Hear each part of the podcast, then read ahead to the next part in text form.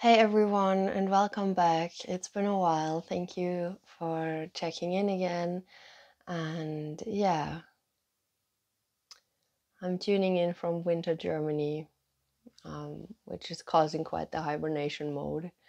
Um, but I wanted to talk about today um, the video that I recorded in German uh, previously about why healing has different layers to it and this video is kind of especially for those of us who have this or who can have this experience of, oh my God, I've been there so many times. Why am I revisiting this pattern inside of myself? Why am I still making the same mistakes?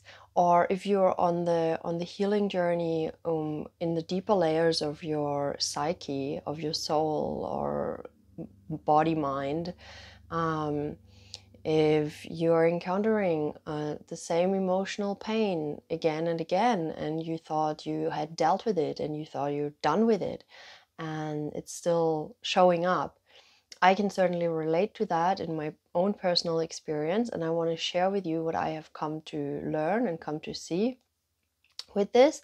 And it's the following it's basically just this spiral pattern that I view life as pretty much. Um, so we are encountering a pattern and we deal with it in some in, in the way that we are able from the the state of consciousness that we're in at the time when we're dealing with it or when we're encountering it. And then we continue our life and we move on.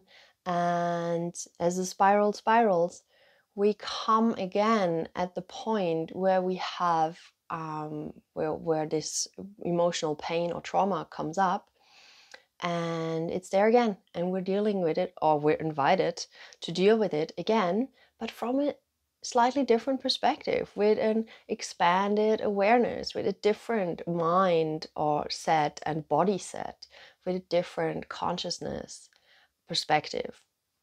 And so what this means in a little bit more nuanced way, I find, is that I I I practice and I uh, sh- show or try to show this to my clients as well to meet those inner aspects with compassion and kindness and tenderness and gentleness. And so by doing that, we expand our capacity for compassion and for being compassionate with ourselves and actually others as well. And so every time we do this, we expand our capacity for compassion. So as we move through life and apply this new sense of compassion and tenderness into other aspects of our lives, it hopefully continues to grow. And then if we encounter this emotional pain from the past once again, we can give it a deeper uh, layer of this compassion. We can give it more love, even. So, this is my experience that there are parts that need such deep, profound compassion that we may not even be able to give in the first encounter. The first encounter may be becoming aware of it and then giving it some kind of relief, giving this part some kind of acknowledgement and some kind of love and compassion. But then it's, of course, the integration happens in our daily life where we learn and practice to to be in touch with this emotional wound throughout our life and tending to it in the way that we're dealing with life in the way that we're approaching situations people uh, projects and our life in general. And so, if we are in a healing session and we are encountering this part and we are giving it the um, awareness and compassion in that moment of the healing session, that's great and beautiful. But if we're then bulldozering throughout our life uh, once again, uh, we're not continuing the integration on this level. And that's also fine and kind of uh, I would say, a normal, natural part of this healing journey. But then when this part shows up again, we have the choice. We can be uh, upset and angry and disappointed and say, oh, why is it showing up again? This sucks. I've worked with this. I've, I've, I've met this part before. Or we can say, oh, this part is showing up again. And it's letting me know that I'm yet to give it even more compassion and awareness and tenderness throughout daily life.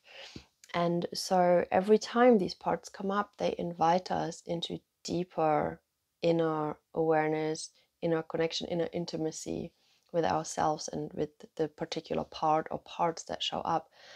I I can see that this sound may may sound like a lot of work and sound very complicated, and in a sense, it is definitely work.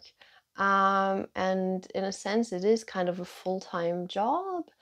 But what I have come to learn over doing this work now for the past like five to six years is the more I do it, the more it just becomes natural to me and natural to the way I, I live life.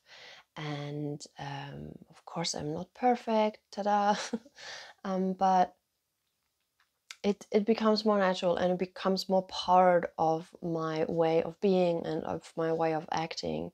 And um, so, for me personally, going into healing sessions with a practitioner who's holding space for me is kind of like, um, or has been, and continues to be going to the gym, you know, going to the internal gym for inner intimacy and inner connection. So in the sessions, I get to know these parts, and a facilitator can help me to to zone in more or to hone in more to focus more on these inner aspects that i might struggle with to access by myself.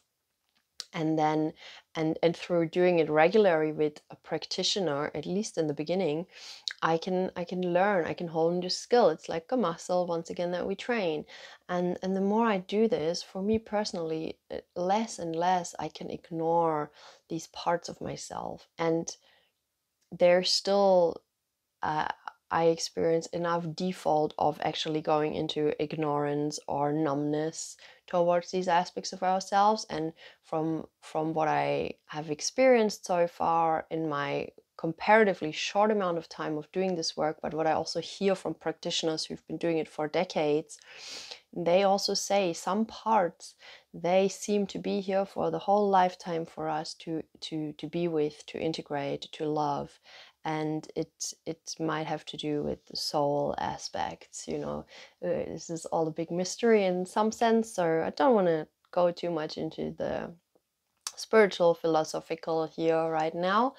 Um, but yeah, this is kind of what I wanted to share on this perspective of why healing has different layers and why it can seem like, oh, this is showing up again. It's part of the process and it's actually inviting us to become those deeply compassionate, caring, loving beings that I believe we are.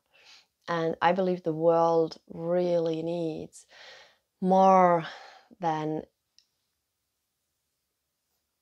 much else. I believe the world needs our compassionate selves more than our righteousness and more than, mm, yeah, the know it all. Knowledge is great, and and standing our ground and saying yes and no to certain things or to things is also important. Like owning our rage for sure.